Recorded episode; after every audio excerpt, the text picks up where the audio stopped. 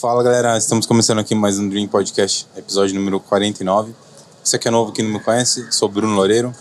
Gente, é, para quem já acompanha meu trabalho no Instagram, sabe que eu sigo uma linha bem naturalista nos meus trabalhos, nas fotografias e também muito nos ensaios. Então hoje trouxe duas profissionais que super se conversam com o meu estilo de fotografia, com meus trabalhos. Inclusive uma super parceira minha já fez inúmeros ensaios, várias makes, me ajuda muito nos meus ensaios. E é a Marcelina Casonato. Isso. Ah, acertei o nome. Ei, benção. e tudo bom? Tudo bem, Bruno, e você? Tudo bom. Obrigado por você ter aceito o convite. Eu que agradeço. É um prazer estar aqui, né? Falar um pouquinho sobre a minha história, sobre o meu trabalho. Já fizemos vários trabalhos juntos, né? É, ensaios, maquiagens, produções aí. E adoro o que eu faço, amo. E é isso, estamos aí. Ah, a Má, pra quem não sabe, é maquiadora e design de sobrancelhas. né? Isso, maquiadora e designer de sobrancelhas. E agora eu faço uma técnica nova também que se chama nanopigmentação, né? Nanoblading, Flow Brows. Que é uma técnica mais natural, segue uma sobrancelha mais fluida, mais solta, é, sem ser aquele tradicional que era mais artificial, né? Aquele procedimento mais antigo. Agora não se usa mais. É nano o quê? Nanopigmentação, que é a nanoblading. É, nano significa a, a, a lâmina mais fina do mundo, né? Que é a nano. E blading significa é, micropigmentação mesmo. Então, fazendo a micropigmentação com a lâmina mais fina do mundo, que dá um resultado mais sutil e natural. Que chique. E, e com nós tá a cabeleireira Luciana Liar. Isso mesmo, Bruno. Um prazer estar aqui com você hoje e compartilhando com a Marcelina também toda essa questão de falar sobre a autoestima da mulher, sobre a beleza natural da mulher. Meu, é, a Lu, pra quem não conhece, só faz 15 anos que ela agora com cabelo. Começando agora também. Começou. Então, tem 15 anos já como profissional cabeleireira tradicional e há um ano como uma especialista em cachos ondulados, crespos em cabelos naturais. Eu achei muito legal porque eu achei. Eu não conhecia desses termos que tem hoje em dia sobre a, a aceitação da mulher. Isso virou uma tendência, né? Sim. Tanto no, no mercado da moda como agora na, na estética, né? Exatamente. As mulheres, esse lance do aceitar o, o, seu próprio cabelo, né? Que estava, a gente estava conversando e estava me contando é, sobre que não, a- essa, essa fugir um pouco, né? Do que é bonito tem que ser liso. Como que está sendo essa, essa transformação aí para você no, no salão? É. Depois de é, 15 anos, né? 15 anos, né? Então, assim, eu amo a minha profissão como cabeleireira. Eu falo que eu nasci pra fazer isso. Não tem outra coisa que me coloque pra fazer que me dê mais paixão como cabelo. E eu, como cabeleireira há 15 anos, dizendo que eu fui cabeleireira tradicional. Por que tradicional?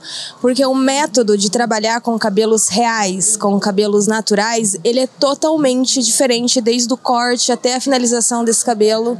Então eu precisei aprender tudo isso e no método tradicional eu não sabia. Então era um cliente que chegava com o cabelo cacheado e eu escovava ele porque eu não sabia tratar esse cabelo. E graças a Deus hoje no mercado de uns oito anos pra cá veio essa tendência naturalista, né? Da mulher empoderada que aceita o branco, que aceita o seu cabelo natural, que aceita tudo mais natural possível. Então eu fico muito feliz hoje e hoje eu estou me sentindo um profissional realizado em estar podendo atuar nessa área. É, porque não é só mexer com o cabelo. Nesse momento que a gente trata um cabelo natural, a gente não trata só o cabelo.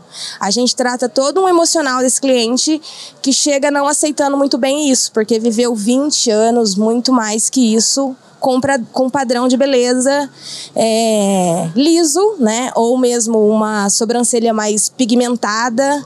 Então, como essa tendência veio para ficar, espero eu, porque é muito bom você poder estar usando o seu cabelo natural, você tá com uma sobrancelha numa tendência mais natural e que possa sair e você refazer de uma outra forma, né, Ma? Sim. A sobrancelha e tanto o cabelo também cacheado que você possa estar escovando quando você quer e ter ele liso, mas também se sentir bem com ele natural. É, eu acho que pela própria evolução da técnica que você faz hoje, que é a nano, né? Sim. Que antes era micro, né? Pigmentação isso. e isso passou para nano.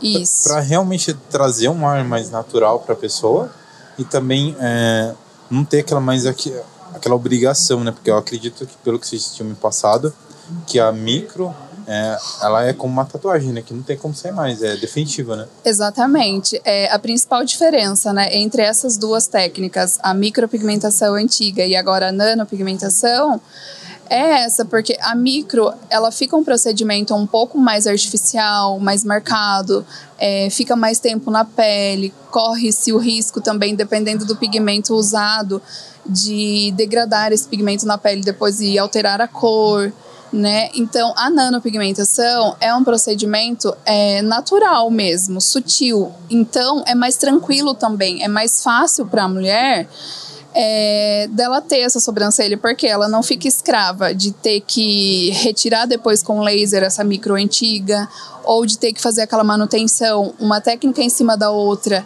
né, é, ano a ano, porque essa técnica que eu faço hoje de nanopigmentação, ela sai dentro de um ano e meio. Então, o próprio organismo, ele absorve esse pigmento que é orgânico. Ele não tem metais pesados, né? Ele não faz mal para o nosso organismo. Então, tem essa facilidade, né? Que, vamos dizer assim, ah, dentro de um ano muda muita coisa, muda a nossa pele, o cabelo. Então, vamos dizer que eu não quero mais essa sobrancelha dentro de um ano e meio, eu deixo ficar sem a técnica. Ah, eu quero continuar, vou fazer de novo a técnica. Então, é essa praticidade que eu acredito que veio para ficar após pandemia, né? É esse conforto também e gastar menos também, né? Porque aí você não gasta com procedimento de remoção da sobrancelha. Porque... Inclusive, vocês duas estão com técnicas diferentes na sobrancelha. é, e né? não foi combinado. Sim. e é isso mesmo que eu falo, né, Má? Aí a pessoa acaba. Porque é, tendência toda hora tá mudando, né? Sim. Tá se atualizando. E a mulher, ela tá sempre seguindo tendências. Então você acaba fazendo uma sobrancelha que fica ali por bastante tempo, até pela questão de querer economizar um pouquinho, né? Não, a gente paga porque vai durar dois, três anos, e hoje mesmo eu tenho essa técnica e eu gostaria muitíssimo de ter esse efeito efeito natural, porque olha essa sobrancelha dessa mulher, gente. é incrível. Então fica com esse efeito mais natural e hoje é essa pegada que tá no momento e é o que eu gostaria mais, daí eu vou ter que fazer uma despigmentação para poder estar tá usando essa técnica nova da Má agora, né? É, eu achei Sim. muito louco porque se você não me falasse, não saberia que tem uma técnica aí. Exatamente isso, porque tá Bruno. Tá perfeita, né? É. É isso que eu falo. É Esse... A sua não precisa, não. Tem bastante pelinho aí. eu falo que isso é o primordial da técnica. É você olhar para a pessoa e falar: nossa, a sua sobrancelha tá bonita, mas eu não sei o que você fez aí. Né? Então fica imperceptível mesmo. Fica super natural. Parece que é da pessoa. Só se você olhar bem de pertinho que você vai ver os fiozinhos, nanofios fininhos e bem naturais mesmo. E, e, é muito interessante porque são dois pontos, assim, vamos dizer assim, é, como a, a, sobrancelha e o cabelo são muito importantes para, as mulheres em questão de estética e autoestima, né? Sim. Como, às vezes, uma sobrancelha ali, às vezes... Porque eu acho que foi no, no início dos anos 2000, né? Sim. É, foi aquela sobrancelha muito fininha, muito fininha, que teve gente que praticamente tirou tudo, depois tinha que fazer implante. Acho que depois veio essa a micro, até mesmo para ajudar as pessoas que tiraram muito a sobrancelha, né? Sim, eu recebo clientes até hoje que nos anos 60, anos 80, tinha aquela sobrancelha super fina, né? Que elas chegavam até a raspar todo o pelo da sobrancelha para poder desenhar fininha. Então, a sobrancelha, ela tem um ciclo do pelo ali, né? Então, depois de 5, 10 anos mais ou menos, não vai nascer mais pelo ali. Então, a gente tem que recorrer a técnicas como essas, né? De micropigmentação ou agora mais atualizada, que é a evolução da micro, a nanopigmentação, para repor esses fios que não vão nascer mais, né? E eu acho que vocês também trabalham muito com a autoestima da mulher, né? Vocês devem ter histórias incríveis ali de até mesmo de luta de da autoaceitação ali da cliente com o cabelo e com a sobrancelha dela, né? Sim, Exatamente. Bastante. Principalmente agora nessa questão da, da mulher assumir o seu cabelo natural. Eu vejo muita gente chegando no salão, muitas clientes, é, em sua maioria, não aceitando o seu cabelo como ele é Até porque acredito eu que falta conhecimento para essas pessoas, para elas entenderem que tem jeito sim que usando produtos certos, fazendo da forma certa, esse cabelo se comporta muito bem, né? Porque por conta do padrão do liso, às vezes elas não aceitam esse cabelo crespo ou ondulado vir com volume, com frizz, que é natural do cabelo natural, mas não aceitam. Então eu sempre tenho um acolhimento muito grande com essas clientes que chegam contando assim desde a sua infância, com a relação com a mãe no cuidado desse cabelo, com traumas, preconceitos, bullying, é, ouvindo dizer que esse cabelo era ruim, que esse cabelo é um cabelo duro. Ontem mesmo eu recebi no meu salão uma cliente crespa maravilhosa, que eu tive que falar muito para ela isso.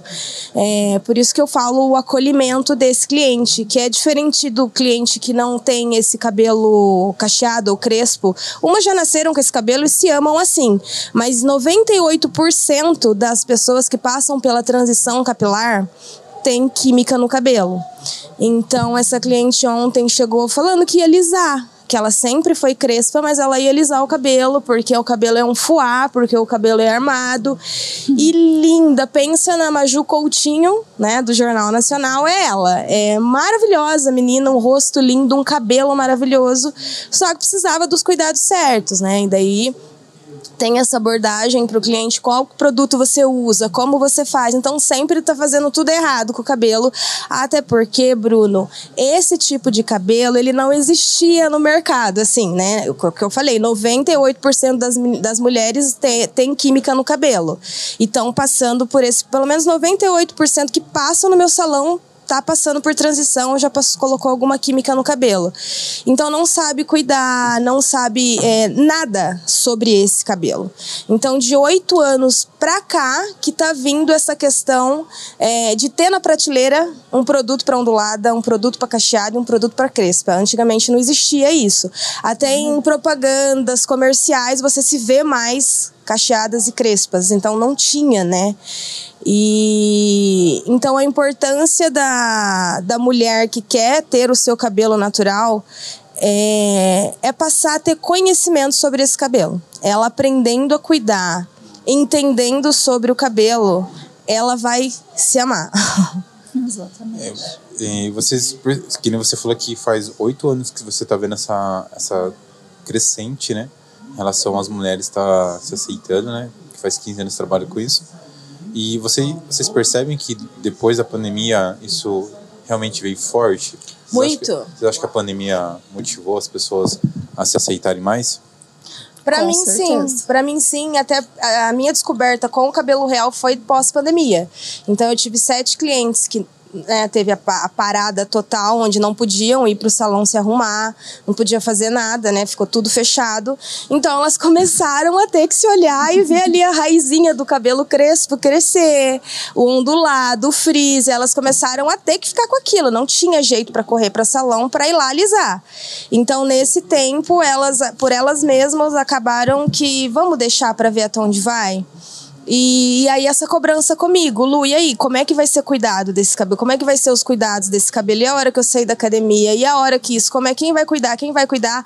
Aí eu vi um momento que eu tinha que procurar uma especialização para poder estar tá entendendo entregar é, um retorno das expectativas dessas clientes sobre mim, né, nos cuidados do cabelo. É, e comigo foi mais ou menos assim também, mas um pouco diferente. Porque assim, sobrancelha não dá para cuidar na casa sozinha um pelinho ou outro fora do desenho, tudo bem, a cliente tirar, mas tem aquele risco que corre, né? Tira um pelo errado, faz falta depois. Então, na pandemia, em 2020, porque assim, eu faço sobrancelhas aqui em Avaré desde 2011. Porém, na pandemia, como acabou os eventos, não tinha mais maquiagem para fazer, o que, que aconteceu? O pessoal foi assim, em peso para fazer sobrancelha, unha, escova, hidratação esses serviços mais básicos, digamos assim, né, de dia a dia. Então, a sobrancelha, o design de sobrancelha foi muito procurado em 2020. E aí foi onde eu vi, assim, também vários trabalhos errados, né? É, design com micro fora da estrutura natural da sobrancelha da cliente.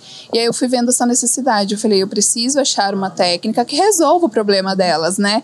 Que preencha essa sobrancelha de uma forma natural para que elas consigam manter na casa, para que não fique tão definida, tão simétrica, certinha ali no lugar, né?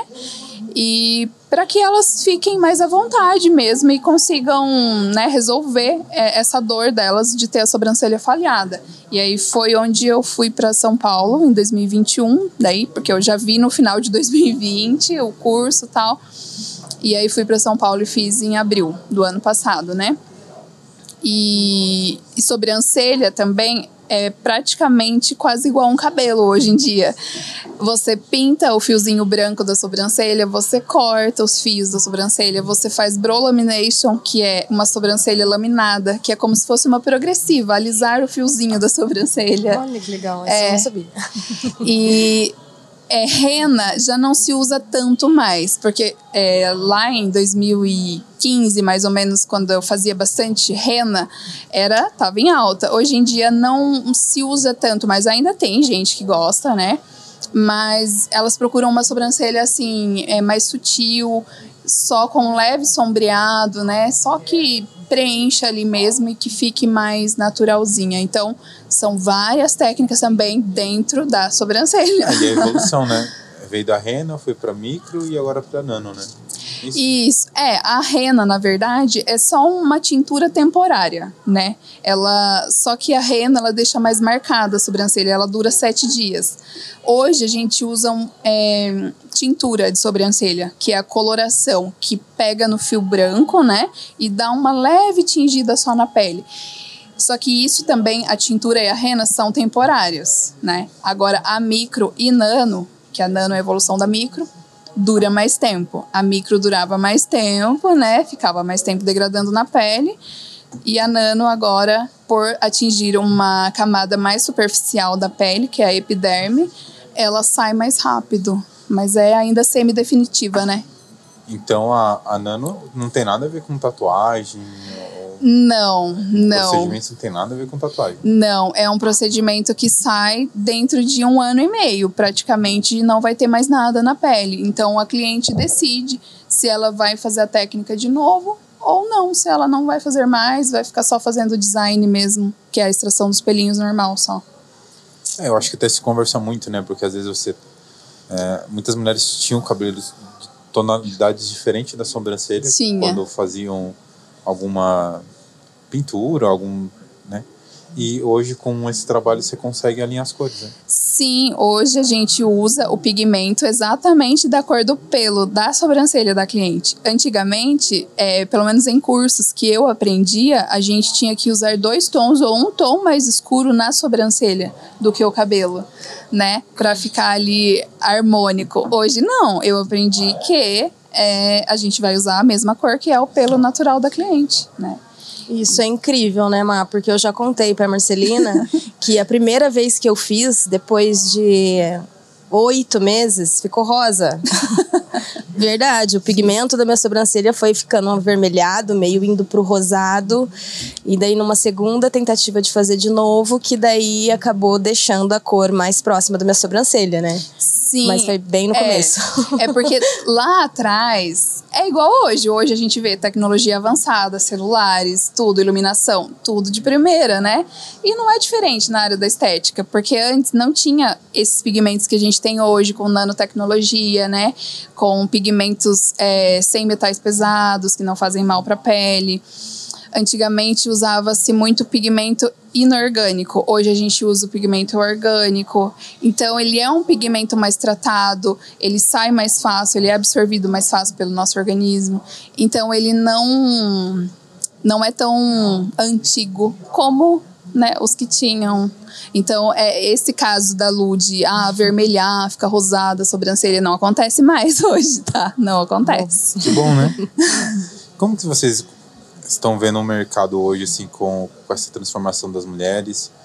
Até, até, que, até onde que vocês acham que vão isso? Vocês, vocês, vocês acreditam com isso?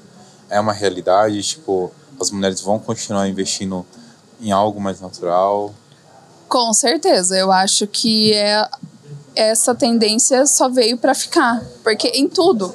Hoje em dia eu vejo pela maquiagem. Lembra quando eu comecei lá em 2016 na maquiagem? Era aquela maquiagem de Instagram, super marcante, maquiagem artística, colorida, cut crease, delineado gráfico e tal. Hoje não. Eu sou mais procurada pela maquiagem beauty, que é a maquiagem que realça, ela não transforma, ela só realça os traços da pessoa.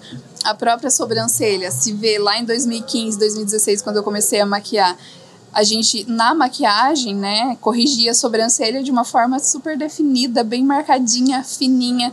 Hoje não. Tem clientes que falam assim: eu não quero que faça nada na minha sobrancelha, só pode pentear.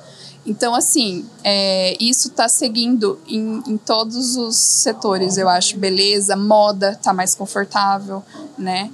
É, alimentação, é tudo, é praticidade. É, produtos veganos, hoje em dia a gente está vendo a grande procura por cosméticos naturais, né? Que não tem parabenos e tal. Eu acredito que veio para ficar. Eu também, eu espero que fique.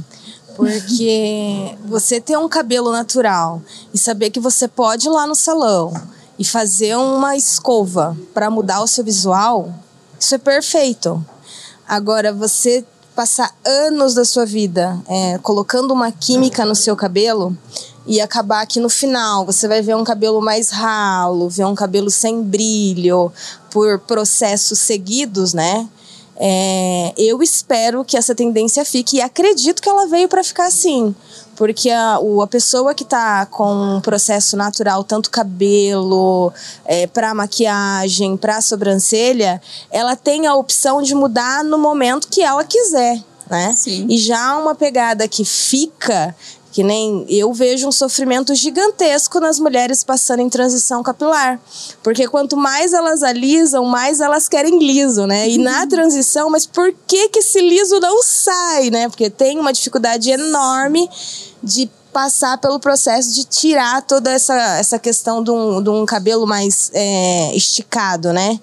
Então, eu acredito que o natural veio para ficar e eu espero que ele fique eternamente. Você falou sobre as redes sociais, né, sobre as fotos. Sim. Como que vocês estão vendo hoje é, essa essa conversa da, das redes sociais com o trabalho de vocês? Porque exemplo assim, no mesmo momento que tem uma onda das mulheres se aceitando, também acredito que também deve ter uma, uma outra uma outra onda ao contrário, né? As Sim. pessoas que que não acreditam nisso, que que prezam ali a ou algo ainda muito artificial, que vai muito pelo, pela rede social. Como que vocês estão lidando com, essa, com esses dois polos de, de clientes? É, assim, pensamentos, né? É, eu vejo que é, tem aquela cliente que vai seguir a tendência e tem a cliente que vai gostar do tradicional, do definitivo. Até hoje tem clientes que gostam de maquiagem pesada, de sobrancelha marcada, de sobrancelha que dure mais, né? Então, assim, tem público para tudo. Eu falo, como profissionais, é, com o passar do tempo, a gente vai seguindo alguns estilos, né? Que são o, o, nosso estilo próprio de trabalhar. Então, o cliente ele já vem com aquela ideia: ah, a Marcelina faz maquiagem beauty, eu vou procurar ela. Ah, a Marcelina faz uma técnica mais natural de sobrancelha, eu gosto, vou procurar ela. Mas também tem ainda essas clientes que ainda gostam do, do procedimento anterior, né, mais antigo. Mas em relação às mídias sociais, eu acredito que não interfere tanto assim para mim na sobrancelha e maquiagem não.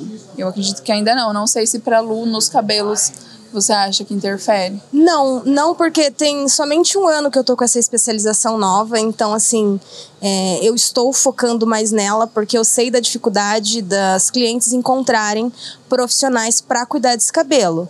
Mas eu sempre coloco nas mídias, em rede social, até porque continuo com outros trabalhos ainda, como cabeleireira tradicional.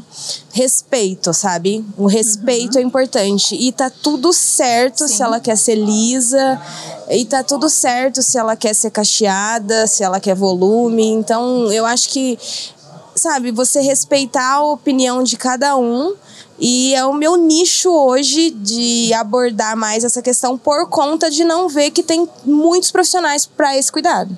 Exatamente, eu acho que é isso. É você respeitar o gosto da cliente. Óbvio que tem a cliente que gosta de uma sobrancelha mais definida, eu indico um profissional que faça, porque hoje em dia tem é, clientes que me procuram, você faz a shadow? Você faz a sobrancelha compacta, compactada? Eu falo, não, eu não faço, eu só faço a fio a fio realista, que é a mais natural. Então tá tudo bem a cliente gostar, eu respeito super a ideia de cada um também e o gosto. Demora, que gente está falando é, que a cliente fica meio, alguns ficam meio desesperada para o liso sair. Demora? Demora, muito. Viu? Eu falo porque Dois assim, anos. eu tô passando em transição por transição capilar também. Eu alisei meu cabelo, Bruno, por 20 anos. E tem é, o tempo que eu comecei o curso, que é um ano, né? Porque eu estava tratando desses cabelos e daí não estava vivendo esse cabelo. Então eu decidi viver né, essa transição capilar para sentir na pele e poder passar com mais autoridade para esse meu cliente que ele está vivendo. Porque era muito fácil o cliente chegar e, e um ano de transição e tá com quatro dedos de crescimento. Então hoje meu crescimento é de uns 6 centímetros de cacheada e 10 a 15 de parte lisa em um ano. Então eu não consigo fazer nada com esse cabelo a não ser uma texturização, que é fazer a finalização do cacho usando produtos para o cabelo cacheado, não me preocupando com o liso, porque o, o produto que é certo para o cabelo cacheado, ele não é tão legal para o liso, mas o liso é uma coisa que vai sair, então o que me importa hoje é o cabelo né, que está crescendo aqui demora sim. É, tem dois pesos e duas medidas para quem está em transição capilar. Então, esse cliente ele decide ir lá e cortar. Então, eu vou cortar um, João, um Joãozinho mesmo, eu vou cortar curtinho e vou começar do zero. O que, que é bom para esse cliente? É que ele vai conseguir definir esse cabelo porque existe produtos de finalização, que é um ativador, gelatina, então ela passa lá, dá uma amassadinha, esse cacho ele vai fluir, ele vai aparecer. É, só que ela vai ficar com o cabelo curto. E a maioria das mulheres não aceitam ter o cabelo tão curto. São poucas que gostam Sim. de cabelo curto. Ou ela seguir a transição capilar com essas duas texturas totalmente diferentes, que é uma raiz com volume, crespa ou, ou cacheada, e essa ponta lisa, aonde não tem o que faça com ela. Eu ajudo muito na transição capilar, mostrando o jeito que finaliza, falando o que tem que fazer, passando os produtos certos, só que eu não tenho como eu fazer milagre. Não tenho que faça, não tem produto que enrole essa parte lisa, é um processo que ela tem que esperar e a hora que ela tomar decisão de cortar, ir lá e cortar. Então, o peso de deixar o cabelo com as duas texturas é você não vai ficar tão bonita. Você vai ter um cabelo ali aqui cacheado e aqui liso, então não fica tão bonito. Já o corte, você tem o peso de ter ele curto, mas você já tem um cabelo totalmente cacheado, ou ondulado ou crespo. Como que você trabalha na autoestima ali com a cliente ali para saber que o máximo que você está fazendo ali ainda não vai ficar como que ela quer ali no espaço tão explicando muito, foi o que eu falei, Bruno. Eu tenho um acolhimento gigantesco, não minimizo a passagem, a história dessa pessoa, de tudo que ela viveu, porque foi o que eu falei, tem traumas, tem o fato de achar que o cabelo é ruim. Eu tenho uma cliente que que fala sempre para mim quando eu vou cuidar do cabelo dela, assim, ela amassa e fala: Nossa, eu me sinto uma ovelha, um carneiro. Porque é uma textura totalmente diferente mesmo, um cabelo mais é, cheio, né? É, então eu, eu sou bem realista com esse cliente falando o que eu acabei de falar para você agora. Tem dois pesos e duas medidas, né? E, e eu sempre dou dicas até, né? Faço alguns vídeos, dou algumas dicas que tem alguns produtos. Então hoje o meu penteado é um rabo de cavalo preso para tirar todo o frizz, eu passo uma gelatina, que é tipo um gelzinho que segura o frizz.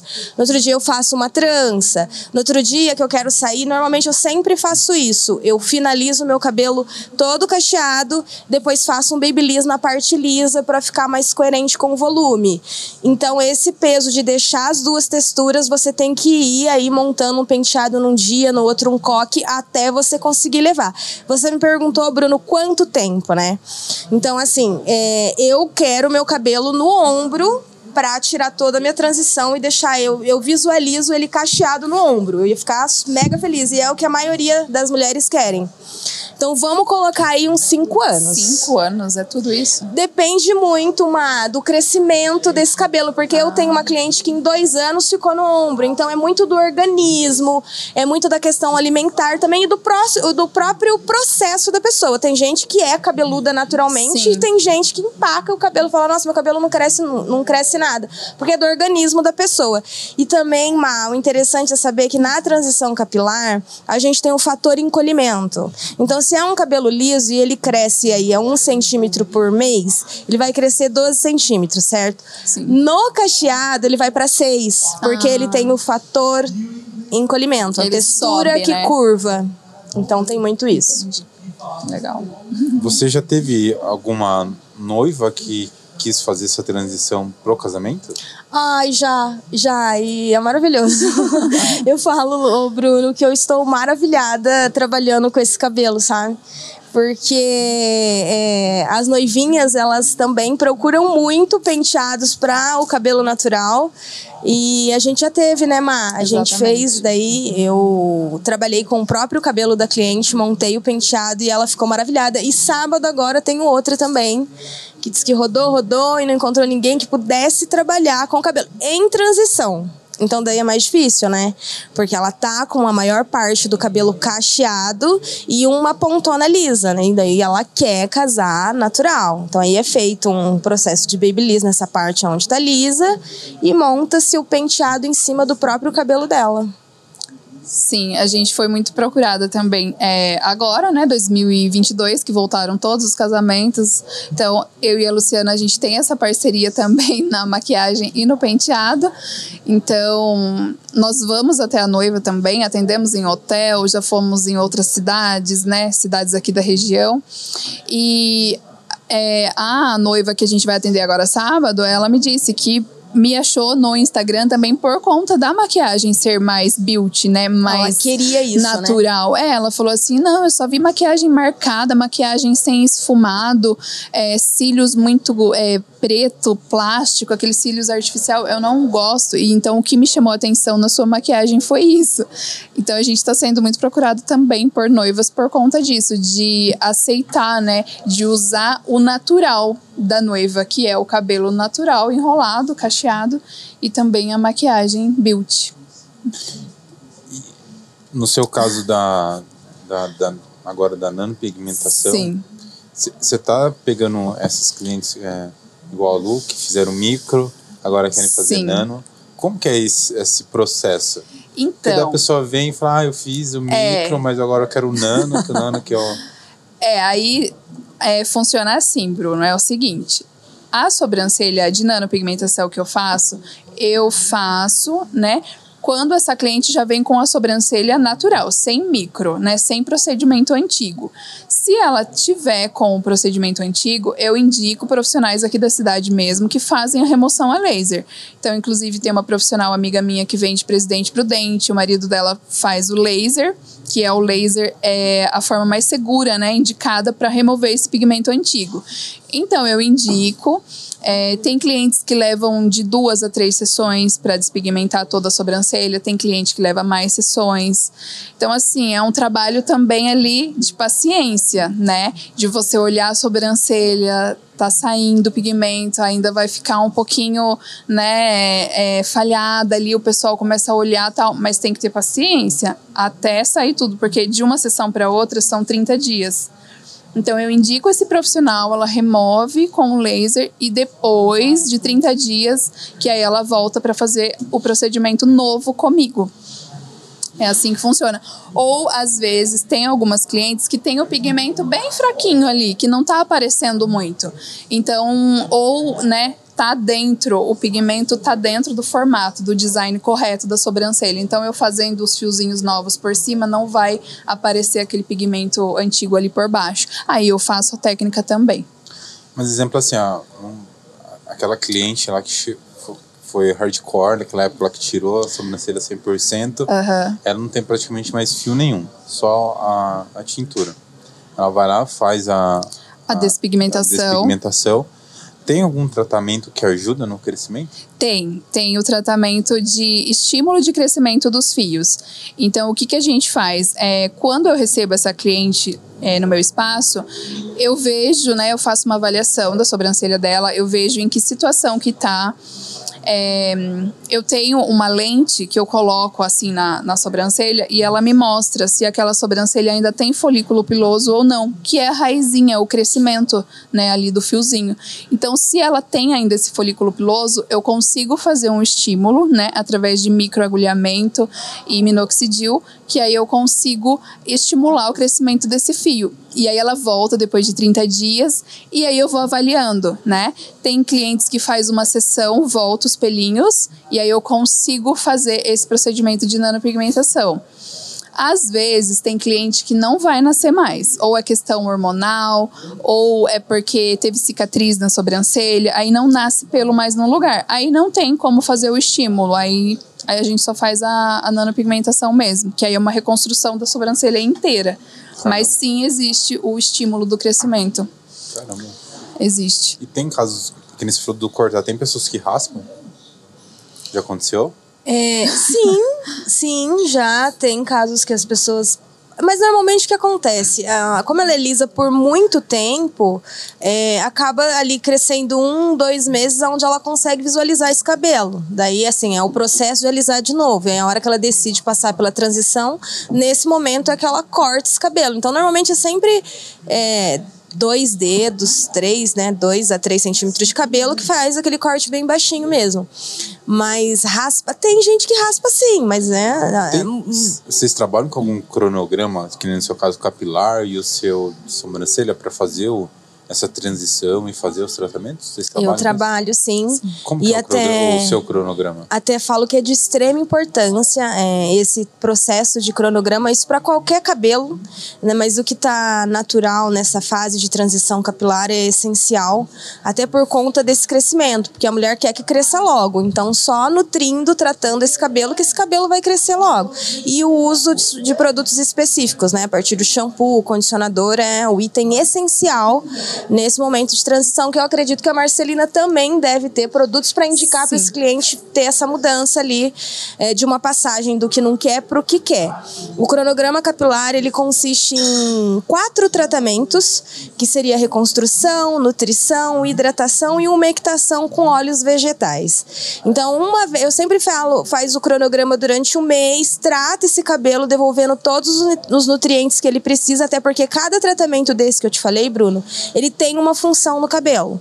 Então, fazendo esse cronograma completo, depois ela pula cada 15 dias ir lá e fazer a manutenção desse cronograma. Se não pode, uma vez por mês. Mas eu sempre reforço para o cliente que ele precisa fazer, ou seja no salão, ou seja em casa. Não importa. O importante é estar tá tendo essa sequência de cuidados com o cabelo. Sim, e na sobrancelha é mais ou menos parecido também, porque é, os fios, pelos do nosso corpo, né, é, são os mesmos. Cílios, sobrancelha, cabelo, muda a textura, né, comprimento Sim. e tal. Então, é, o ciclo da sobrancelha, logicamente, é diferente do ciclo do cabelo. Mas também a gente tem isso, né? Nós temos, eu tenho protocolo de é, estímulo do crescimento dos fios, tem argiloterapia também, que tem os tipos de argila certa para colocar na sobrancelha também para estimular o crescimento. Então, é, pode ser usado também home care, né, é, serums que a gente dá para cliente também aplicar na casa, pentear as sobrancelhas todos os dias também é igual ao cabelo, estimula também o crescimento, né, porque ativa a circulação dessa área. Então, é, a sobrancelha também segue esse, esse caminho. A gente consegue fazer todo esse cronograma. Eu tenho uma cliente que eu fiz todo esse passo a passo com ela, né? Ela chegou com a sobrancelha super fina e eu via que tinha pelos aqui embaixo ainda para nascer, mas a profissional que fez a sobrancelha dela deixou muito fininha. Então eu fui recuperando essa sobrancelha aos poucos, fiz a avaliação primeiro, depois a gente fez a, a sessão de estímulo do crescimento com minoxidil. Aí depois ela voltou, eu fiz o design, depois ela voltou de novo. Aí que a gente foi fazer a nanopigmentação porque eu precisava desses fios ali, né? Esses fios que era dela, é da estrutura natural da sobrancelha dela. E aí, por fim, a gente fez a nanopigmentação, que fecha esse protocolo daí, né? então é um cuidado também. Quanto tempo demora para fazer todo esse processo? É, dessa cliente foi 90 dias, mais ou menos, né? Entre ela vir a primeira vez, eu avaliar a sobrancelha dela e depois a gente fazer a sessão da, do microagulhamento, né? Com minoxidil. E depois ela volta, depois de 30 dias, aí a gente faz o procedimento da nanopigmentação em si mesmo. Mas a sessão sua em si dura na média quanto tempo? a sessão para fazer o. Para fazer o é, estímulo ali média, só. Né? Porque sei que cada caso é um caso. Né? É, mas não, o dela, o dela precisou de uma sessão só, então foi rápido. Mas tem clientes que precisam de mais sessões, porque aí é um tratamento, né? É até esse fio da sobrancelha crescer total. Né? Então, cada cliente, cada caso é um caso, né? Eu queria perguntar como vocês se conheceram, né, como vocês formaram essa parceria, mas antes eu vou dar um recadinho aqui para quem está acompanhando nosso podcast. É, para você que está assistindo a gente pelo YouTube ou está ouvindo a gente pelo Spotify, é, fica o convite, se inscreva no nosso canal no YouTube, só clicar aqui, ó, inscrever-se. Se você está no, no Spotify, é só clicar em seguir. E lembrando que a gente também tem o nosso perfil no Instagram, que é DreamPDC. Lá a gente posta os cortes, os bastidores aqui, é, um pouquinho do, do, nosso dia a dia aqui, como que é, a gente monta. É, no, tudo isso é no Instagram. No YouTube é o resultado final, é o programa na íntegra, no Spotify também. No Spotify, galera, lembrando que vocês conseguem ouvir de forma até mesmo offline, você não precisa ser assinante do, do, do Spotify. Não vai ter propaganda, só as que eu falar aqui. Inclusive, vou falar uma agora, que é da nossa parceira, a Ótica Vitória. A, a Mata tá usando um óculos lindo, eu também. Obrigada. É, a Ótica Vitória é uma das óticas mais conceituadas aqui da, da nossa cidade. É, e super indico, vai aparecer aqui para vocês o arroba da, da Ótica Vitória e, e, o endereço. Então fica a minha dica para vocês, Ótica Vitória. E que eu perguntei para as meninas é, como que elas se conheceram, né? Como que elas iniciaram essa parceria. Então, eu acho que no começo de tudo, tudo mesmo, foi porque a gente trabalhou na Sumirê, né, Lu? Sim. Eu trabalhei na Sumirê em 2011, quando eu vim para Avaré. E a Lu, eu acho que entrou um pouquinho depois, né? Sim. E aí eu já sabia que a Lu trabalhava com cabelos tal. Na época eu fazia só sobrancelha e unha, porque eu já fui manicure também. E aí depois, em 2018, eu comecei a ministrar cursos, né, de maquiagem profissional. E a Lu é, veio, né, me pediu um curso tal, porque ela queria se especializar, porque ela era cabeleireira na época e queria fazer um curso de maquiagem profissional.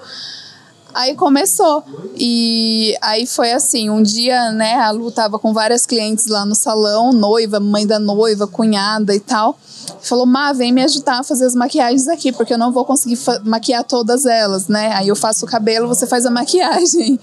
E aí acho que foi aí que começou, foi né? Foi aí que tudo começou. Foi com aquela noiva. Eu falo que eu sempre fui interessada a tudo, assim, é depilação, é manicure e vendo a massa desenvolvendo com a maquiagem, porque nessa nesse encontro lá na Sumirê foi que eu parei com a minha profissão por conta de saúde. E aí escolhi uma perfumaria porque eu tinha que estar dentro da área da beleza. e vendo é, a qualidade do trabalho dela já no começo, né, Má? No começo. Eu me interessei muito em fazer um curso, fiz o curso, só que daí eu vi que a gente tem que se empenhar muito para ser uma excelente maquiadora e deixei de lado e fiquei só no cabelo. Mas daí foi maravilhoso, porque daí conheci a Má e, e deu o um encaixe perfeito, porque a, o penteado ele une a maquiagem. Então é uma necessidade que, que o cliente tem ali de ter o profissional maquiador e o profissional penteadista, né? Exatamente. E assim, eu já tentei fazer cabelo também, você acha que não, né? Sério? né? Já fiz um curso de penteado, mas não dá. Eu falo, é cada um no seu quadrado, cada um faz o que tem o potencial e tem o dom. Eu não consigo fazer os penteados, não, e deixo para quem sabe. Então eu falo assim, é, a ideia minha e da Lu é, bate porque é, a gente conseguiu trabalhar juntas, né? E assim, é, a gente tem uma sintonia, porque você sabe como é que é, né? Casamento, making off, fotógrafo e tal, e não sei o que. É correria, é tempo. Então, assim, às vezes eu termino de fazer a maquiagem e falo, Lu, é você agora. Aí ela vai, faz o cabelo. Não, ela nem precisa falar. Eu só olho, ela, ela já só sabe. olha pra mim, eu já sei o que eu tenho que fazer. Já deu o meu tempo aqui, eu tenho que passar pra Mar. E o mais legal, assim, dessa nossa parceria Sim. também é a preocupação que ambas têm com o cliente, sabe? De escutar Sim, de ouvir. o que o cliente quer. Então, eu admiro muito isso nela e ela fala que admira muito isso em mim, porque a gente escuta demais o cliente. Então, a gente faz um detalhe, olha no espelho, tá legal, é dessa altura, não é os cílios, aqui é com os cílios, isso. Então, no final, acaba dando tudo certo. Sim, é, a gente, eu acredito que tem que ser assim, né? Você, como profissional, você tem que ouvir o que a sua cliente quer naquele dia, que imagem ela quer passar, como ela gosta da maquiagem, que roupa que ela vai usar, se o vestido vai combinar com o penteado. Então você tem que ouvir ela. Enquanto eu tô fazendo a pele ali, eu vou conversando, né? Ah, é isso que você quer hoje, você quer chamar atenção ou não, quer mais discreta. Então eu acredito que isso também, e a questão do tempo, é, eu e a Lu, a gente combina bastante nessa parte. Então acho que foi isso que deu super certo essa parceria e a gente tá aí até hoje. Agora eu queria que vocês contassem pra mim o maior perrengue, é brincadeira. perrengue ó, tem. Ó, brincadeira não, mas eu acho que seria legal vocês compartilhar uma história que às vezes foi engraçada ou triste, que hoje é engraçada, né? Então, né, sobre os perrengues da vida. Oh, Como todo Deus. profissional, a gente tem o nosso também. Uhum. Na verdade, assim, é, eu fui maquiar, tava toda linda e contente, né? Falei, vou maquiar a pessoa, tá tudo certinho. A hora que eu olhei nas minhas coisas, cadê os meus pincéis? Até gelou o coração, né? Porque a cliente já tava ali, eu já tava fazendo a limpeza da pele. Eu falei, e agora o que, que eu faço? Não, finge que tá tudo certo, tá tudo ok, né? eu deveria ter um ou dois pincéis ali só. E aí eu tive que dar meus pulos, né? Dei meu jeito, maquiei um pouco com os dedos e esponja. E aí usei um pincelzinho chanfrado para fazer um detalhinho ali no olho. Tinha um maste flexível, eu usei para aplicar o batom. E assim foi. Eu terminei a maquiagem, ela gostou e, o mais e não engraçado, sentiu diferença né, nenhuma. O mais engraçado é isso, né? A gente passar pelo perrengue e ver que dá conta, né? Ainda cria um método diferente, que é maquiar com o dedo. improviso, né? Acontece. Não, porque era uma maquiagem assim mais básica, digamos, sabe? Então, e, para quem não sabe, quando a sombra é aplicada com o dedo, ela fica também, a sombra shine, né, cintilante, ela fica um efeito mais bonito aplicado com os dedos. Então eu dei meu jeito Dei ali, o jeitinho né? dela. E o mais engraçado dessa história, Bruno, é que no mesmo dia, no atendimento dessas clientes, né, é, acabou a água do meu espaço. Você tem ideia? Eu falo que é muito engraçado até essa sintonia dos perrengues. Sim. Porque a gente consegue dar a volta por cima. Então, nesse momento, eu tive que ser franca com a cliente que acabou, mas ela não iria sair dali daquele jeito. Ela iria sair penteada e maquiada. Sim. Então, teve o uso de um balde.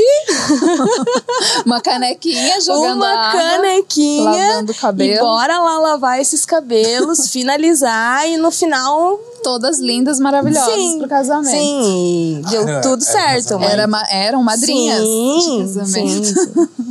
Mas a gente dá um jeito, né? Tudo se dá um jeito nessa vida. Vocês se conheceram aonde que vocês tinham falado? Na Sumirê? Na Sumirê, E lá vocês eram funcionárias, né? funcionárias. Como que foi essa transição para vocês, é, essa decisão de ser funcionário numa empresa?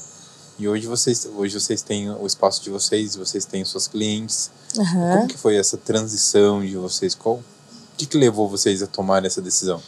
Ah, como eu falei no início, a ser cabeleireira é minha paixão, é minha vida. Então eu fui cabeleireira por um, por um tempo, é, tive lá é, não muito cuidado com o meu corpo em relação a movimentos repetitivos, então eu tive uma lesão de ombro, sim, porque se não fortalece, você só usa, desgasta.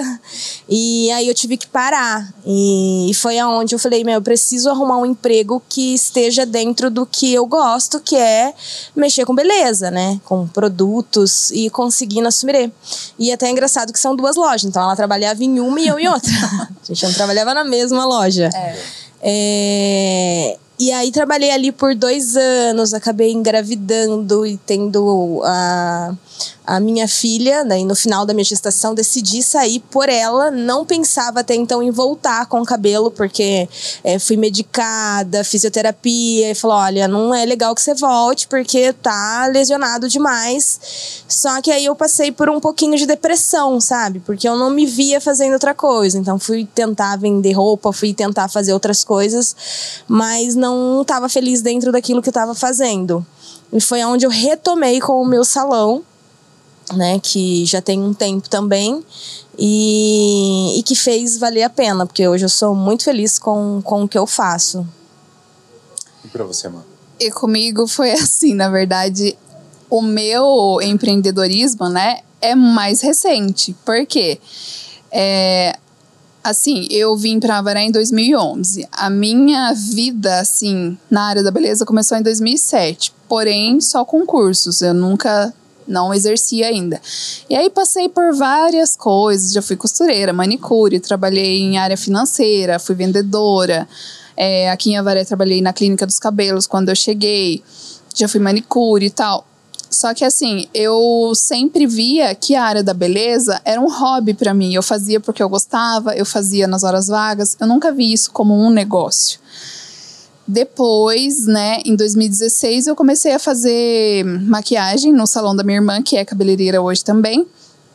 E aí eu vi esse potencial. Eu falei, a maquiagem dá sim pra, pra viver da maquiagem, né? E aí foi onde eu comecei a fazer várias clientes tal, só que eu nunca saí da CLT. Eu fui sair agora em 2021, ano passado, em outubro. Porque aí sim eu falei, eu quero viver do que eu amo, eu quero fazer o que eu gosto, é isso que eu sempre quis. Por mais que eu já tenha trabalhado em várias áreas, fiz faculdade de pedagogia, não era o que eu queria. Por que que eu acho que eu fazia isso? Porque eu queria ter um emprego estável, eu queria ter um salário ali no final do mês eu achava que isso era o que eu tinha que trabalhar. E, na verdade, eu acho que isso é, é, crenças, né? Que vai colocando na, na cabeça da gente e a gente acha que tem que trabalhar com outras coisas. Mas eu sempre gostei da área da beleza e eu sempre fiz. Fosse no sábado ou depois do expediente, eu sempre estava fazendo. E aí, agora, é, a partir de 2020, com pandemia e tal, eu fui fazendo vários cursos, né? Então, passei com mentoria, é, fiz alguns cursos com coach, fui para São Paulo, fiz esse curso de nanopigmentação. Então, assim, esses cursos foram abrindo a minha cabeça. Pô, você consegue viver do que você ama, você já fez o seu fechamento mensal, você já viu quanto você ganha por mês com o que você gosta e, e no outro trabalho CLT seu?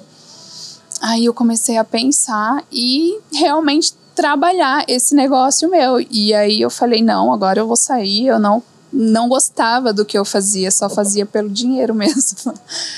E agora eu só trabalho com o que eu amo mesmo, que é maquiagem, sobrancelha e tal.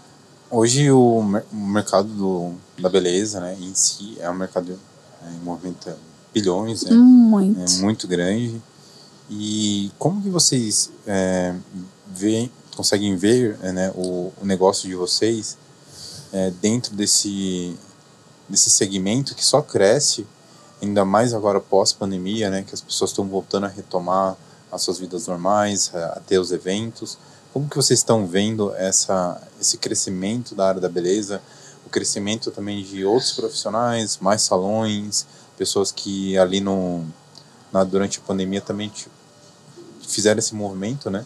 Sim. De, de empreender. Como é que vocês estão vendo essa concorrência hoje do mercado? É, eu vejo assim que a área da beleza só cresce mesmo. É, eu vejo por mim, a gente, mesmo eu que sei fazer quase todos os procedimentos de beleza, eu vou fazer luzes no cabelo, eu corto meu cabelo, eu faço a unha e tal. Então a mulher hoje em dia ela não deixa de fazer isso. Então a gente vê pelos procedimentos também assim, é unha. Antes era só cutilagem, esmaltação e tal. Hoje tem fibra de gel, é, alongamento, fibra de vidro, tem tantas coisas. E essa parte do empreendedorismo veio depois da pandemia, porque é, esses cursos livres, né, designer de sobrancelha, alongamento de unha, é, auxiliar de cabeleireiro, é um curso barato para a pessoa fazer. Então, viu-se aí uma oportunidade de emprego. Pô, eu não estou fazendo nada, vou fazer um curso de barbeiro ou de manicure, né? Vou ganhar um dinheiro extra aí. E muitas pessoas se encontraram nessas profissões na pandemia, justamente por conta, né, de, dessa procura, falta de emprego e tal. E eu acredito assim que é uma área sim que é muito rentável. Eu, eu acredito muito nisso, porque eu vivo isso hoje. É, até porque a gente viu que, né, é, como aconteceu com você, muitas pessoas foram crescendo, foram ganhando confiança e, e houve essa transformação durante a pandemia. Sim. Para vocês, é, para você, é, você já faz 15 anos que você trabalha com isso, qual que foi a, as maiores dificuldades que vocês tiveram lá no começo, até mesmo de crenças assim de vocês mesmo de é, no seu caso, levou tanto tempo para tomar essa atitude, essa decisão de, de seguir o seu sonho? Como é que foi para vocês essas dificuldades? Como é que vocês enfrentaram isso? Então, eu no início eu tive muitos perrengues, né? Porque quando a gente faz um curso de cabeleireira, você aprende só o básico, né? Então, é, e não hoje até tá mais fácil, né? Porque hoje tem curso online, então tá tudo mais facilitado. Mas eu lembro que na época eu paguei bem caro pelo curso e já saí de lá achando que eu tava arrasando, né? Então tô pronta aí pro mercado, venha, né? E aí eu descobri que não, que às vezes eu falo que tinha que existir a faculdade do cabelo, que eu acredito que só exista, acho que em São Paulo, uma única porque precisa-se de muito tempo para aprender sobre cabelo. Então, aquele um ano ali que você passa estudando, é, para mim, foi basicamente para saber se era aquilo mesmo que eu ia querer seguir. Então, dentro disso, no início, eu penei um pouquinho nessa questão de não saber desenvolver tudo. Então, eu fui no meu ritmo. Eu só fazia o que eu só fazia o que eu sabia. Então eu sempre explicava isso pro cliente. Nossa, eu quero um corte que tem um risquinho aqui, um degradê. Olha, eu vou te indicar alguém para estar tá fazendo esse serviço para você, porque esse morrendo de vergonha, tipo, como não sei, como isso. Então demorou um pouquinho a minha ficha para entender que tem especializações para tudo. Então no início eu sofri um pouquinho. Mas, como sempre foi o que eu falei do início, gosto muito de, de trabalhar com cabelo, eu tava super feliz fazendo aquele básico lá. Então, esse crescimento, esse desenvolvimento é, dentro da carreira como cabeleireira foi de muita busca por especializações, sabe? Então, porque dentro dessa área, como todas, tem a especialização do loiro, que eu tive que buscar um monte para poder estar tá fazendo com com uma execução com, não vou falar perfeição, é porque ninguém é perfeito, eu ia usar esse termo, né? Mas com, com clareza ali do que eu estava fazendo. Penteado também, que é uma coisa mais nova, mais recente, o penteado e o cachos. O. Mais corte, é, color, colorimetria. Então é um mundo de, de, de, de, especializações que não são baratas, né? Então eu sempre falo, o profissional que vai em busca do conhecimento, ele se liberta dentro da profissão. E isso traz uma renda gigantesca para dentro daquilo que ele procura fazer, né? Porque é lógico que a gente trabalha por amor, a gente ama o que a gente faz, mas precisa ter um rendimento ali porque as contas chegam. Então, o profissional que estaciona, ele sempre vai estar com aquela média e com aquilo e mais nada. Então, essa busca minha, essa que estou até hoje buscando e pretendo não parar, é, é o que é de extrema importância para o negócio crescer. Até porque no quando você vai fazer, vocês vão vai fazer especializações, você aprende ali técnicas, né? Sim. É, eu acho que a maior dificuldade que eu vejo assim, conversando com pessoas que têm negócio, é, a da grande maioria, é realmente ali o dia a dia ali do, do negócio, né? Então, a partir do momento que você sabe fazer cabelo, você aprende uma técnica, você sabe fazer um cabelo, então você sabe aplicar aquilo, mas existe ali a dificuldade dos profissionais no que? No atender, no, no pós-venda, não vender um pouco a mais. Então, esse esse todo, né, do que é o ser empreendedor, Sim. porque acho que a, a maior dificuldade das pessoas no começo, é, acho que eu no começo eu tomei muitos calotes, Exatamente. então não sei se vocês tiveram situações assim, mas não, acho que o grande a grande dificuldade da pessoa que quer empreender quando tem um negócio, né, é o dia a dia do empreender, né? Vocês, tiveram isso? Você teve isso com no salão de saber ali o modelar seu negócio para ele tocar e você às vezes, ah, hoje você está aqui, mas o salão está aberto e está tá girando. Como que, como é que foi essa, essa transição para você, para você ir crescendo dentro do seu negócio, crescer um negócio e também não te engolir ali também, ali todo 24 horas do seu dia, você está preso ali no, no negócio em si.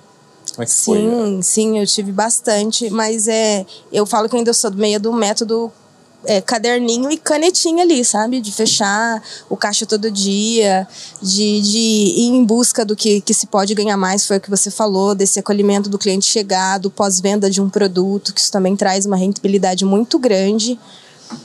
Mas no começo sofri sim, porque não, não contava com isso. Eu só fazia o que você falou, Bruno. Só fazia o cabelo. então a gente passei sim por essa dificuldade também, mas hoje eu, eu tento manter. Não tenho um, um ninguém que cuide dessa parte, dessa área. Tudo sou eu, eu que cuido da parte das finanças do salão, de vendas, de tudo. Então eu consigo remanejar tudo isso sozinha e, e pós-venda também, que é uma coisa que traz uma rentabilidade muito alta. Então eu aposto no meu salão muito nisso, nessa questão de vendas. Sim, e eu vejo assim também hoje, né? Porque eu sou mais recente nessa área, já trabalhei em vários lugares, mas nunca no meu negócio só. Então hoje eu vi a necessidade enorme de me profissionalizar nisso também. Tanto que eu tô fazendo um curso agora de gestão, posicionamento e marketing. Porque eu falo, desde 2019 eu faço alguns vídeos, divulgo no meu Instagram e tal, fazia produções no domingo, né? Fotos, divulgava. Só que é difícil o começo. Então, assim, é, para eu começar esse negócio meu e, e, me sentir segura, o que, que eu fiz? Todo esse tempo que eu trabalhei, eu tive uma reserva, né? Para esse momento que eu falei agora, eu vou trabalhar só com o meu negócio, para eu ter o dinheiro para investir, né, no meu curso, que também não foi barato, maca, material de trabalho, que hoje eu trabalho com os melhores pigmentos que tem no Brasil e no mundo, né? Para trabalhar com a sobrancelha, material de maquiagem também importado e tal. Só que quando eu comecei, não era assim. Então hoje tem sim essa necessidade, além de tudo, de você ser o profissional ali para estar tá executando o seu trabalho, você tem que cuidar das finanças, você tem que cuidar da rede social, você tem que fazer os vídeos e tal. Então não é fácil, mas não é impossível também. E o que que vem depois disso? Você também delegar funções, né? Arrumar uma secretária, contratar uma secretária, recepcionista que seja, é, alguém para cuidar da sua rede social, super importante. E isso hoje em dia é tem que ter. Alguém para cuidar das finanças tal. Porque aí é, eu vejo que senão a gente começa a perder muita energia e, e vai chegar um ponto que a gente não vai conseguir nem fazer todo o trabalho ali conforme a gente gostaria porque a gente tem essas coisas para resolver no bastidor né? Então é mas é isso hoje também eu tenho é, alunas, né, que fazem curso comigo de design de sobrancelha iniciante. E às vezes elas me perguntam, ai, professora, mas é, consegue viver só de sobrancelha hoje em dia? Consegue, sim, mas é o que a Lu falou tem que correr atrás, tem que praticar, tem que se especializar na área, tem que estar tá por dentro das atualizações, tem que estar tá procurando conhecimento sempre, porque as coisas vão mudando muito rápido e você tem que acompanhar, senão você fica para trás. O que vocês acreditam que hoje é o diferencial de vocês dos outros profissionais que tem, vamos dizer assim, vamos dizer, na nossa região, na nossa cidade, ou próximo de nós, porque cada um tem, cada profissional tem um tipo de atendimento, tem um trabalho, mas ali cada pessoa é uma pessoa, né? Então Sim. é muito mais que só o, é, o, né, o produto que a gente vende. No caso de vocês, é, no seu caso é o cabelo, no seu Serviço. a sobrancelha, a make, no meu caso a foto, o vídeo. Mas tem o, o lado pessoa ali, né? Que pessoas compram uhum. pessoas, né? Sim. Então, o que, que vocês acham que, que as clientes de vocês identificam em vocês que faz essa conexão e, e torna que vocês fazem hoje diferente para elas? No meu caso, eu sempre trouxe isso pro cabelo, que é o que a gente conversou no início, que é a questão do acolhimento do cliente, né? O escutar o cliente. Então eu digo para você, Bruno, que eu sei fazer isso muito bem, sabe? Se colocar no lugar do outro. Então, desde a lavagem no lavatório, que eu lembro que quando eu ia em algum salão, aquela lavaginha, assim, aquela coisinha, só mexe ali, lavou. Então eu tenho todo um capricho que eu, que eu acredito que seja um, um diferencial, porque elas falam isso, meu Deus, não tem ninguém que lave ali. Eu perco três, quatro minutos ali. Então já sinto que dali já vai sair um diferencial, porque essa escova vai durar mais, esse cabelo vai durar mais. Essa questão, das vezes, eu senti até o ânimo que a cliente chega e ali no lavatório eu já falar para ela assim, viu, hoje eu vou te dar uma hidratação. Eu sempre tô mimando os meus clientes, sabe? Então eu acho que isso faz o meu diferencial no salão que é sempre estar tá dando um mimo para esse cliente e mostrando para ele que às vezes até ele reluta em fazer algo dentro do salão, sabe? Ah, não, hoje não. Então você faz esse mimo para ele e pronto. Ele já fala: Sim. "Nossa, aquele dia meu cabelo saiu maravilhoso" e repete que agora hoje eu vou comprar o seu serviço. Então acho que essa questão de escutar, de, de acolher e, e de dar o seu melhor para o cliente, que é o diferencial no, no espaço o atendimento também em si, né? Porque às vezes a, a, cliente ela, ela tá perguntando só o valor do seu serviço, mas ela tá interessada em comprar o seu serviço. E ela tá perguntando, óbvio, ela quer saber quanto custa. Às vezes ela só perguntou lá no inbox para você quanto custa a sobrancelha. Aí você fala, ah tá, valor X. Aí você não pergunta, mas é, qual técnica que você deseja? O que, que você gostaria de fazer na sua sobrancelha?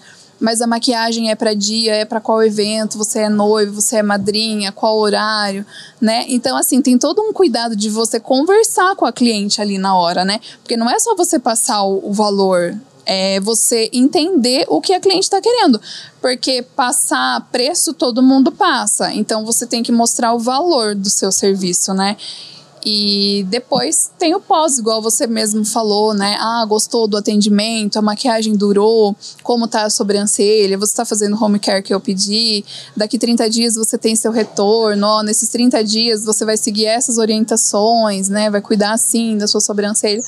Então, o feedback do cliente, sim, né? Isso é importante. É, e eu falo que o que a gente faz não tem como dar errado, né? Eu falo, a gente é, lida com autoestima, com beleza. Então, é uma coisa muito gratificante a pessoa sair dali com as sobrancelhas, né? Porque eu falo, é, tem muita cliente que chega para mim traumatizada, porque foi em algum outro lugar, não foi bem recebida, às vezes a profissional desrespeitou ou não seguiu o que ela pediu.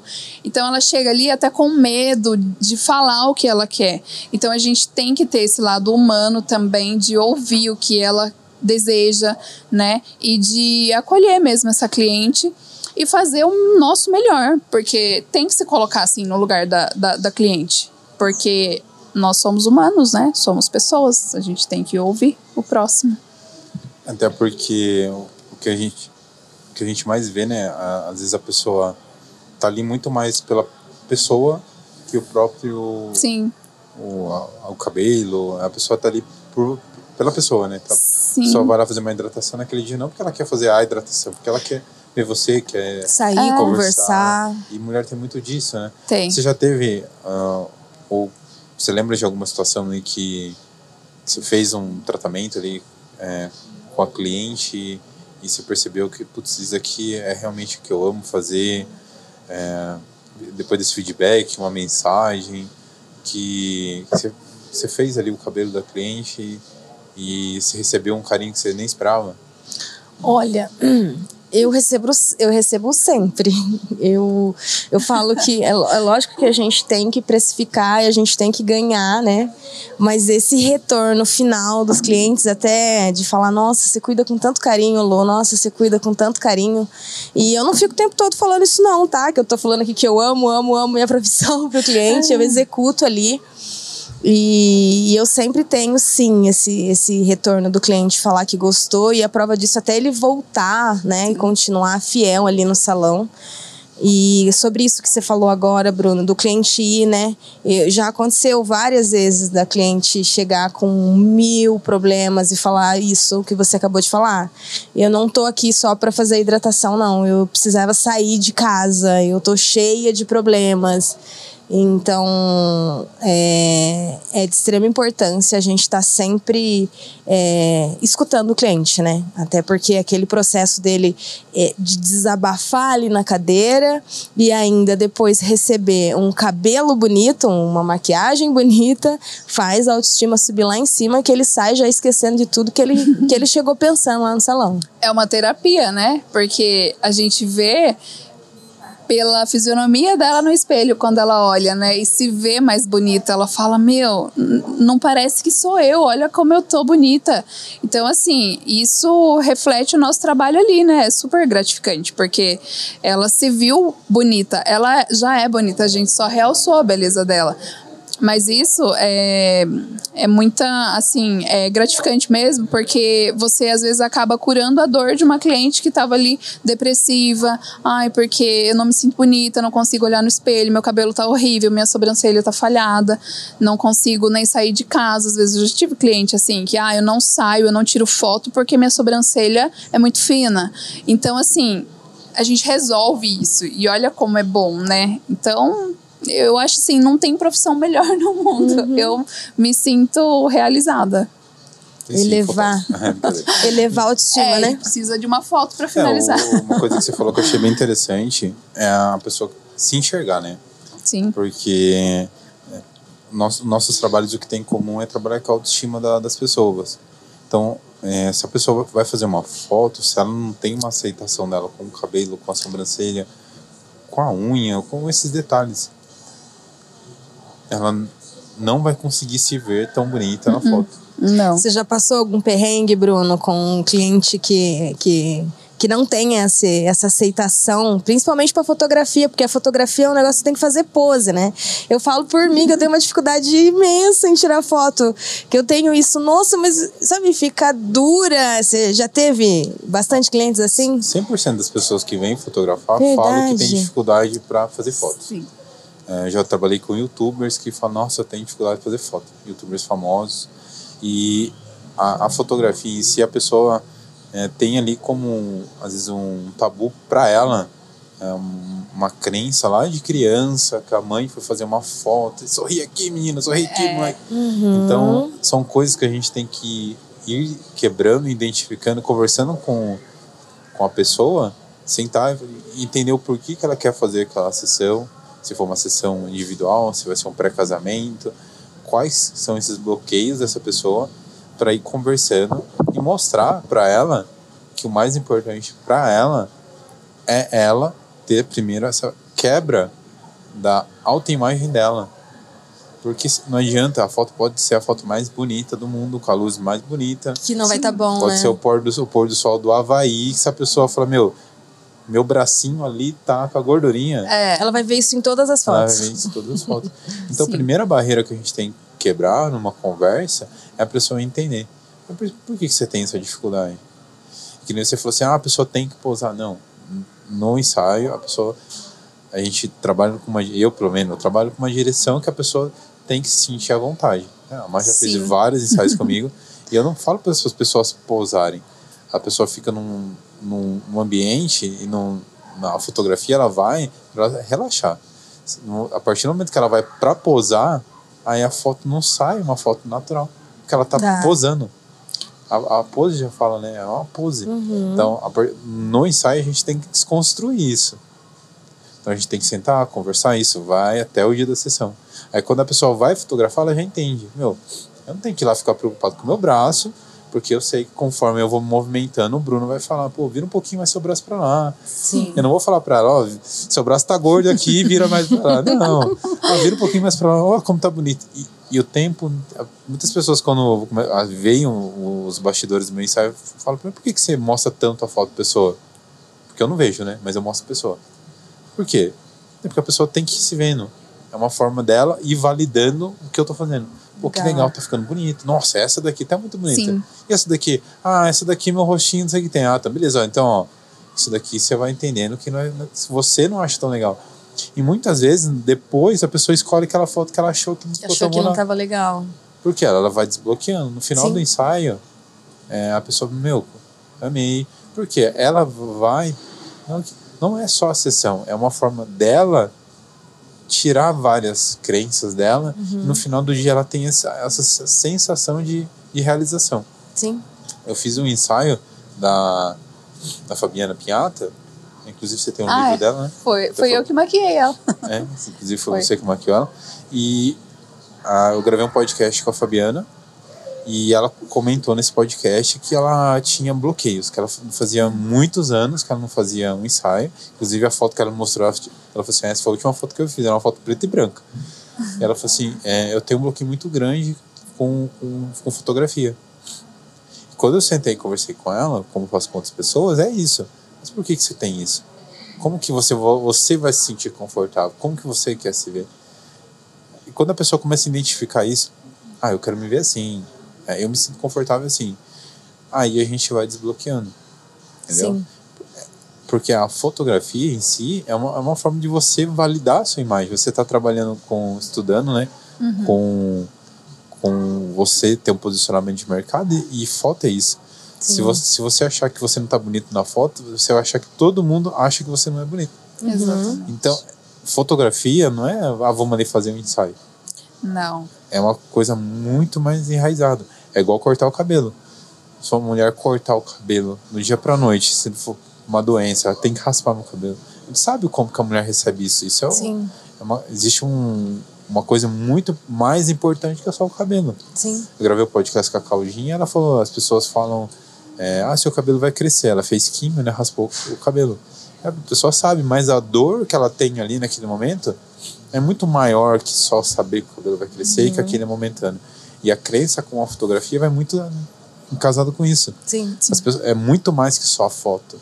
Uhum. Então a pessoa, a pessoa quando vai fotografar, ela vai quebrando essas barreiras. Porque ela já está ali numa luta. Ela fala, meu, já vou fotografar, então já. E é isso a gente vai trabalhando. Interessante no seu trabalho, pelo que você está contando, é que você também faz esse acolhimento do cliente, né? Que é trocar essa ideia e conversar o porquê que não gosta de se ver em foto, né? É. É, e, e, quebrar um pouco disso ali naquele momento com o cliente. Bem legal, Bruno. Sim. E o trabalho do Bruno eu já acompanhei vários, né, pessoalmente, porque eu maquiava, né, as modelos, a cli cliente dele também, todas as, a maioria das clientes eu maquiei para ele fotografar. E aí o que, que eu acompanhava era o seguinte: desde o look, né, que a pessoa ia usar no dia, o estilo da maquiagem também a gente é, via antes, combinava como ia ser a proposta e o local, tudo, né? O cenário que ia ter, combinando ali. Então, assim, é toda uma estrutura por trás. Não é só chegar, ter uma luz boa e fazer uma foto.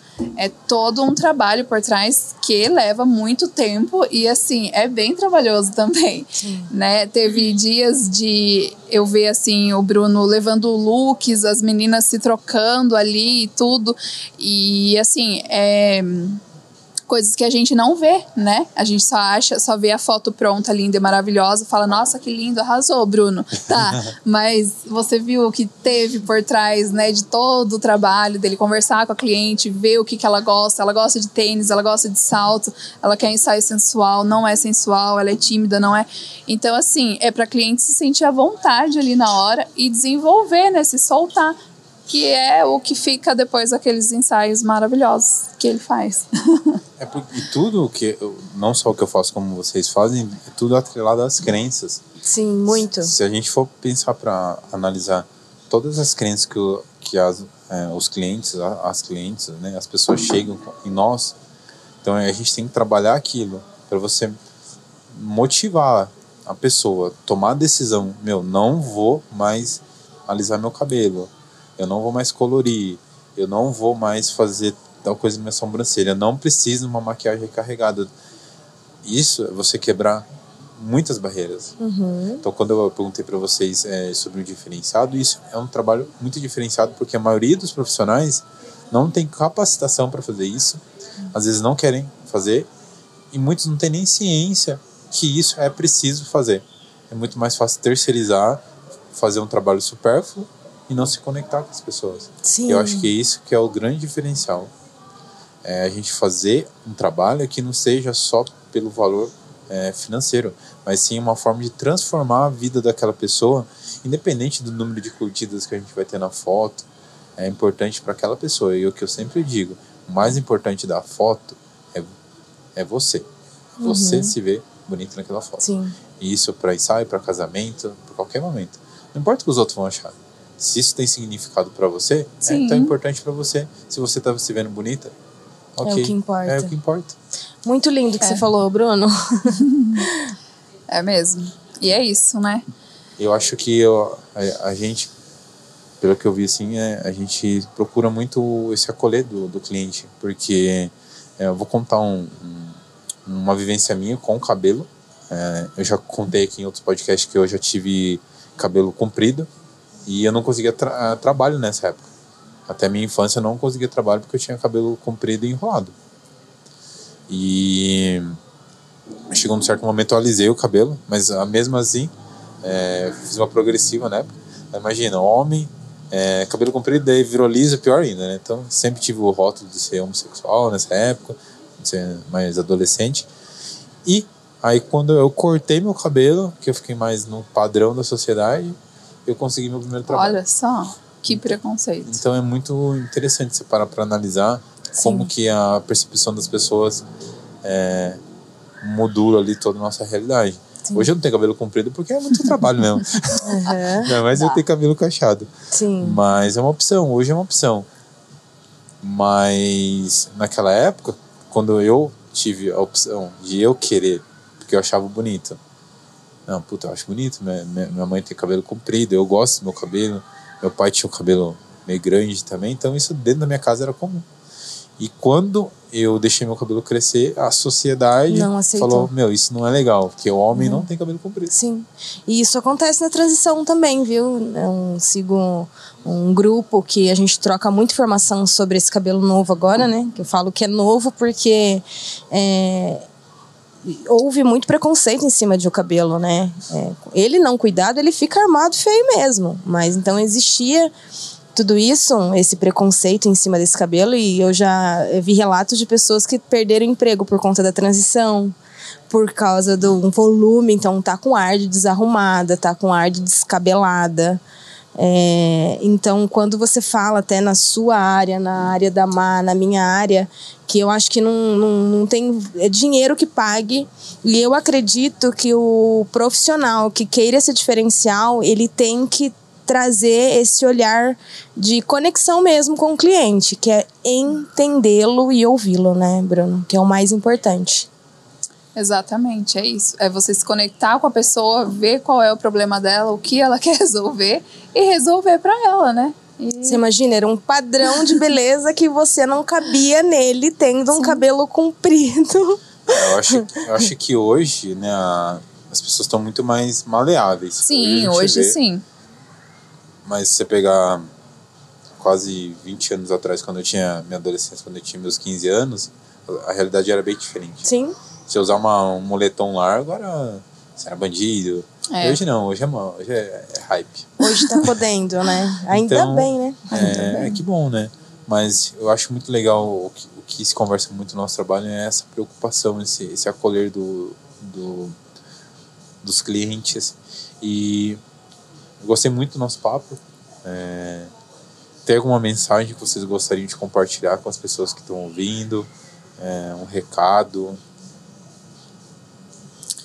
Assim, eu acho eu tenho uma frase que eu levo comigo.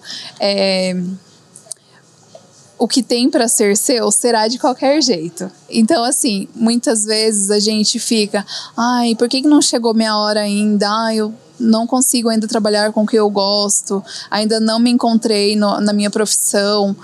É, nossa, todo mundo já tá lá em cima e eu ainda não consegui o meu espaço, ainda não consegui me encontrar no que eu gosto calma, que a sua hora vai chegar. O que é seu será de qualquer jeito. Só que assim, não fica acomodado também esperando cair do céu, né? Corre atrás do seu sonho, que é os sonhos que nos mantêm vivos, então é isso. E tá sempre se aprimorando, né? Buscando conhecimento, coisas novas e sempre ouvindo o outro, né? Pessoas se conectam com pessoas. Então esquece um pouquinho da rede social e ouve o seu cliente, né? Ouve a, a pessoa que está ali ao seu redor, né? É isso. Eu quero agradecer. eu quero agradecer essa parceira minha, Marcelina, que é, veio para somar né, no meu espaço. É, quero passar um recado para todas as pessoas que precisam de uma ajuda. É, eu digo ajuda no sentido de sentar para conversar mesmo sobre a transição capilar, que eu vou reforçar essa ideia porque eu sei a dificuldade que as pessoas têm em passar por isso é, que podem me procurar, que eu estarei aberta a, a ajudar, a, a colaborar e passar todo o conhecimento sobre esse cabelo para que ela consiga passar esse processo da melhor forma possível. Quero agradecer você também, Bruno, por esse por essa conversa. Eu cheguei aqui muito nervosa, mas agora eu tô muito tranquila aqui. Ficaria mais duas horas falando aqui. Agora ela se soltou. Ah, que bom. Deixa o arroba de vocês aí, as suas redes sociais. O meu tá Marcelina Casonato, com Z e dois T's no final. Eu sou a única Marcelina, eu acho, de Avaré que trabalha com, na área da beleza, não é difícil de me encontrar. E aí, como a Luciana falou, né, é, quem aí tá com um probleminha na sobrancelha, quer ter uma avaliação comigo, é só me procurar. Não precisa se hesitar, que eu vou estar à disposição. Sou todo ouvidos aí. Estou aqui para ajudar também no que for preciso. O meu Instagram é, é, Luciana Liar Estilos, o Facebook também, Luciana Liar Estilos, e página é, Estúdio Luciana Liar. Gente, é isso. Sigam elas seguindo, seguindo. Curtindo, compartilhando, Curtindo. salvando. É, só tenho a agradecer para vocês todos que ficaram aqui até o finalzinho. Lembrando, é, se inscrevam aqui no nosso canal, sigam a gente no Spotify, também tem nosso perfil no Instagram, é, DreamPDC, e fica um convite aí também, né? Sigam o meu perfil, por que não? É, o Bruno Loureiro, lá vocês vão conhecer meus trabalhos com casamentos, com ensaios, com vídeo e por aí vai, gente. Faço um monte de coisa. É, sigam lá, o Bruno Loureiro. É isso, tamo junto e até o próximo programa.